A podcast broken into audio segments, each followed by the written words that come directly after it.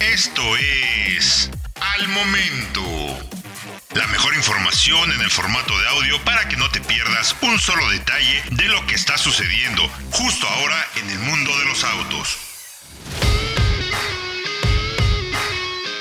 ¿Cómo estás? Yo soy Héctor Ocampo y te invito a que estés bien enterado de las noticias, lanzamientos, pruebas, comparativos, análisis y todo lo que está pasando en México y en el mundo. Recuerda que nos puedes escuchar a diario en el podcast de soloautos.mx. Suscríbete para que no te pierdas de absolutamente nada de este fascinante mundo de los autos. Yo les voy a platicar sobre el primer contacto y prueba de manejo que tuvimos de la Mazda CX30 Mile Hybrid en el eje cafetalero, por ahí del municipio de Armenia, Colombia. Mazda ya ofrece en el mercado mexicano la nueva versión Mile Hybrid de la subcompacta CX30. Lo interesante es que es muy importante para nuestro mercado por dos razones. Esta camioneta se fabrica en la planta que tiene la marca en Salamanca, Guanajuato, y es el primer paso dentro de la estrategia que tiene la marca para estar ejecutando con la llegada de modelos más eficientes a nuestro mercado. Pero antes, tengo que aclararles que los modelos mild hybrid o micro híbridos, como también se les conoce, son un paso antes que los autos híbridos convencionales que conocemos. Este tipo de sistemas echan mano, sí, de un paquete de baterías de iones de litio de 24 voltios y menos de 1 kWh, para ser precisos, 0.16 kWh.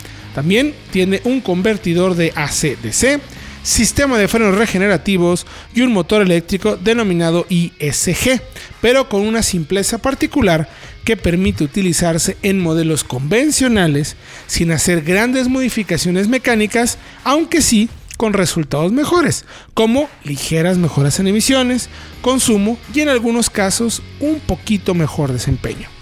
Cabe destacar que todo este sistema Mile Hybrid de Mazda le suma 11 kilos de peso al auto contra la versión 2.5 litros a gasolina, porque realmente no hay compromisos dinámicos o de reparto de pesos significativos que afecten el manejo que caracteriza y que siempre ha cuidado a rajatabla la marca. El motor eléctrico da 6.8 caballos adicionales y 35.8 libras-pie extras, suficientes para descargar un poco la demanda al propulsor de gasolina. Debe quedar claro que este motor eléctrico es solo una asistencia para el motor térmico. En otras palabras, es como cuando rentas una bici de esas que tienen una batería incluida y te ayudan a reducir ligeramente el esfuerzo que tienes que hacer para subir una montaña. Pero no vas a subir si tú no pedaleas. Sucede exactamente lo mismo con este sistema.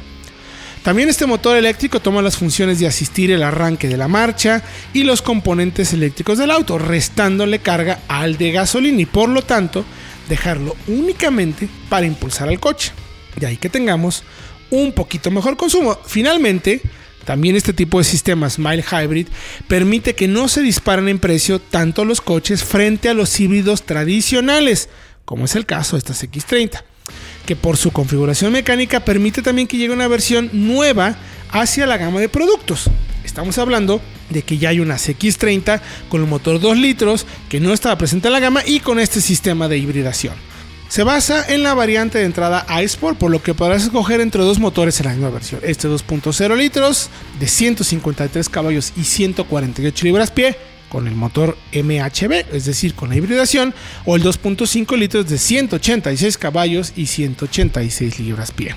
Ahora, ¿cómo funciona? Lo que pudimos comprobar en este primer contacto por los espectaculares caminos de montaña en el eje cafetalero colombiano es cómo el sistema funciona, principalmente en condiciones de tráfico citadino o de velocidad crucero. El motor de gasolina tiene un ligero empuje en situaciones de velocidad constante, donde podamos rodar más relajados y nos pide que tengamos un poquito menos de combustible. Pide menos al motor. También apoya un poco en reinicios de marcha este sistema microhíbrido. Con ello podemos llegar a reducir entre un 7 y 10% el consumo y entregar oficialmente hasta 17.7 km por litro en ciclo combinado y solo 132.9 gramos de CO2 por kilómetro emitidos. El sistema de frenado regenerativo toma la energía, o lógicamente, de las frenadas y desaceleraciones, haciendo incluso que éstas sean más suaves. También el motor eléctrico o el mejor conocido como ISG colabora a realizar los cambios ascendentes de manera más suave y rápida. Pero lo que nos ha sorprendido muchísimo de este sistema Mild Hybrid es el sistema iStop suave al apagar y extremadamente rápido y silencioso en el arranque, sin vibraciones y que permite de inmediato iniciar la marcha. También nos dijeron que este sistema puede tener al auto más tiempo apagado del promedio, sin duda uno de los más efectivos del mercado. Honestamente me sorprende cómo la marca sigue sumando detalles que por mínimos que parezcan, si le ayudan a mejorar un poco su cometido de ofrecer una mejor sensación de conducción, de refinar el manejo, lo va a hacer.